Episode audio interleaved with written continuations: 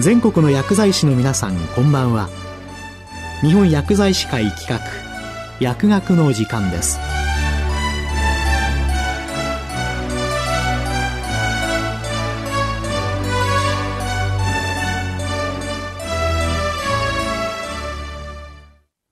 今日は、がん患者における専門ガイドライン2019のポイント解説について、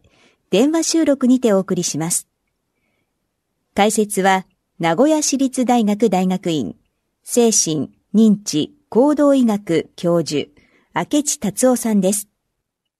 えー、皆さんこんばんは。名古屋市立大学大学院医学研究科、えー、精神認知行動医学分野の明智達夫と申します。本日は、えー、がん患者における専門ガイドライン2019年版に関して、えー、ポイントをご紹介させていただきます。あの、先生方ご存知のように、専門は軽度から、えー、中等度の意識コンダクト、注意の障害に、幻覚、妄想、興奮などの様々な精神症状を伴う特殊な意識障害のことを言います。えー、もともと脳の機能障害をきたしやすい、えー、ご高齢の方に多いのが特徴であり、身体状態が重篤な進行終末期のがんの患者さんのほか、え ICU 入室中の患者さんですとか、侵襲の高い手術を受けられた後の患者さんなどに頻度が高いことがあの知られております。一般的には、え身体疾患の進行に伴い頻度が高くなり、えがんの患者さんの場合ですと、入院を要するような終末期の状態では、この入院時点で30から40%、えそして、えお亡くなりになられる直前、24時間以内の時期では、80から90%に専門が認められます。専門はこの近年推進されておりますあの在宅療養を継続する上での大きな障害となっていることも示唆されています。今回は日本サイコンコロジー学会と日本サポーティブケア学会が中心となり編集しました、えー、がんの患者さんの専門ガイドラインのポイントに関してご紹介をさせていただきます。このガイドラインの目的は、がん医療に携わる医療者を広く対象としまして、がん患者さんにおける専門について、最新の知見を総括した上で、評価と標準的対応について示すことです。まず、あの、癌の患者さんの専門の原因についてですけれども、専門の原因は多岐にわたります。一般的には薬剤性、感染症、電解質異常、肝腎不全、高血糖、低血糖といった代謝性異常、貧血、DIC など血液学的な異常、臓器不全、脳転移、眼性髄膜炎などの当該内病変、栄養障害、手術品種などが原因となることが示されています。本ガイドラインでは、がんの患者さんの専門の原因を検討した論文の結果としまして、薬剤性、感染症、電解質異常、脱水、栄養障害を挙げ、中でもオピオイドの重要性について強調しています。また、進行がんの患者さんの場合、専門の回復可能性の判断が臨床上極めて重要であり、薬剤性の場合は回復可能性が高い一方、非呼吸器系の感染症と低酸素脳症の場合は、えー、回復可能性が低いという研究結果を紹介しています。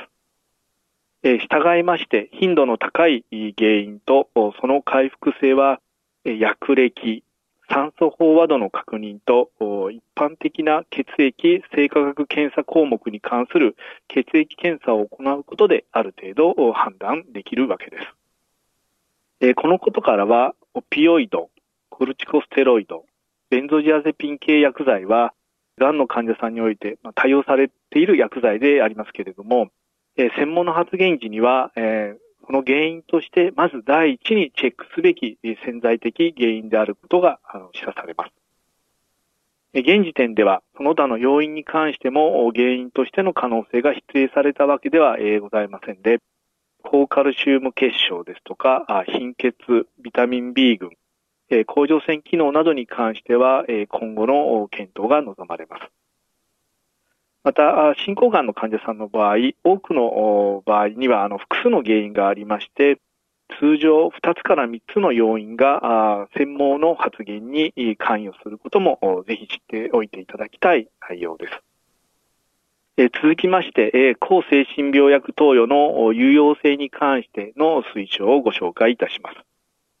え専門の薬物療法の中心は原則的には抗精神病薬です。実地臨床においては注射剤があるためハロペリドールがよく用いられていますけれども、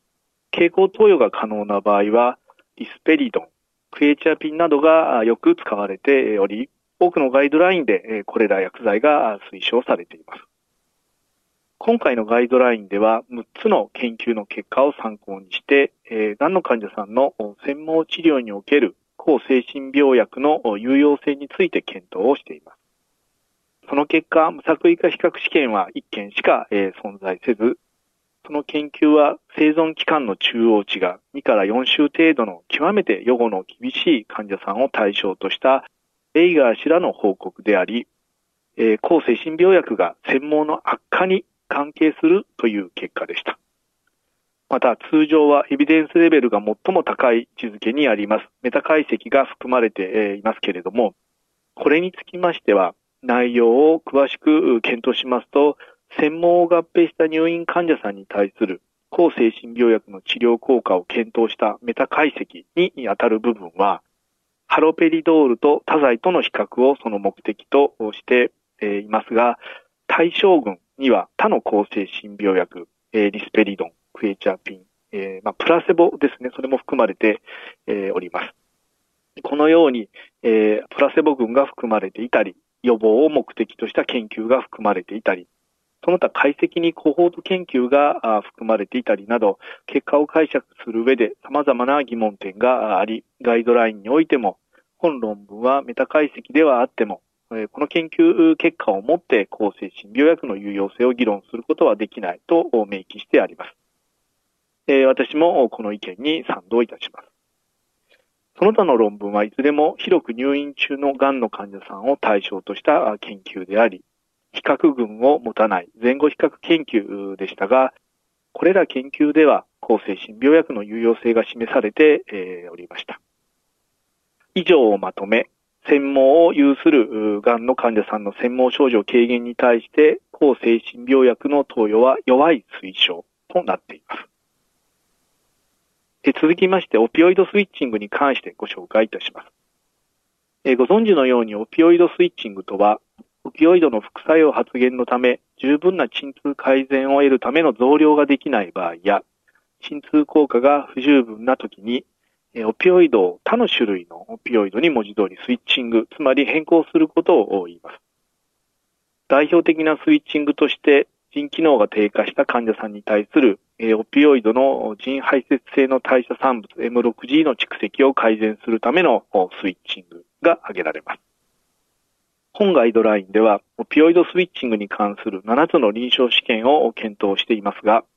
無作為化比較試験は存在せず、いずれも比較群のない前後比較研究、あるいは広報史的研究でした。ほとんどの研究で専門が改善するという結果となっており、これらを受けてガイドラインでは、専門を有するオピオイド投与中のがん患者さんに対しては、オピオイドスイッチングをすることを弱いレベルではありますけれども、推奨しています。続きまして、終末期専務に対するアプローチについてご紹介いたします。ガイドラインでは、予後1ヶ月以内の終末期の専門に対するアプローチについて検証しています。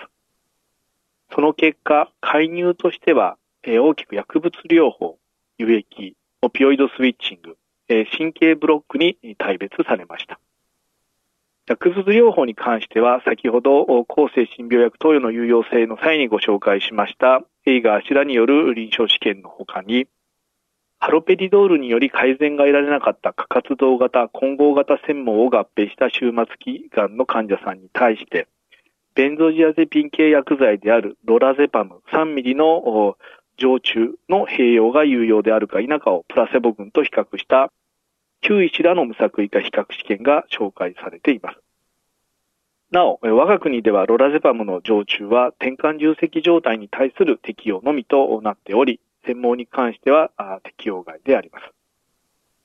その結果、えー、ハロペリドールにロラゼパムを追加することは、専門の不穏興奮を優位に軽減することが示唆されています。植木に関しては、2つの無作為化比較試験が存在しましたけれども、専門の改善を主目的に行われたものではなかったというものでした。で専門の原因としての脱水の存在を考慮し、脱水状態に対する輸液については、その適用を検討することを推奨しています。神経ブロック、特に腹腔神経層ブロックにつきましては、19名を対象に行われた広報史的研究が一つ存在するのみでありましたので、推奨の判断には採用されませんでした。えここまで、えあの、様々な知見をご紹介しておりました。全体をまとめますと、終末期専門に対しての推奨は、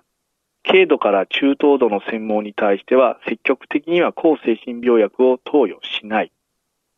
過活動型で重度の専門に対しては、抗精神病薬の使用を検討する。抗精神病薬の効果が不十分な場合は、ベンゾジアゼピン系薬剤を併用する。また、輸液、オピオイドスイッチングの適用を検討する。となっています。え、中でも、中等度までの専門に対しては、積極的には抗精神病薬を投与しないことを推奨している点は留意して、え、おきたいところです。最後になりますけれども、えー、今回は2019年に発刊されましたがん患者における専門ガイドラインについて、えー、ポイントについてご紹介をいたしました。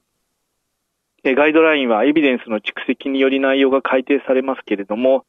すでに本ガイドライン出版以降もいくつかの研究が報告されておりまして、このガイドラインも2021年に改定が予定されておりますので、その結果にも注目したいと思います。え以上、がん患者における専門ガイドライン2019年版をご紹介させていただきました。今日は、がん患者における専門ガイドライン2019のポイント解説について、電話収録にてお送りしました。解説は、名古屋市立大学大学院、精神、認知、行動医学教授、明智達夫さんでした。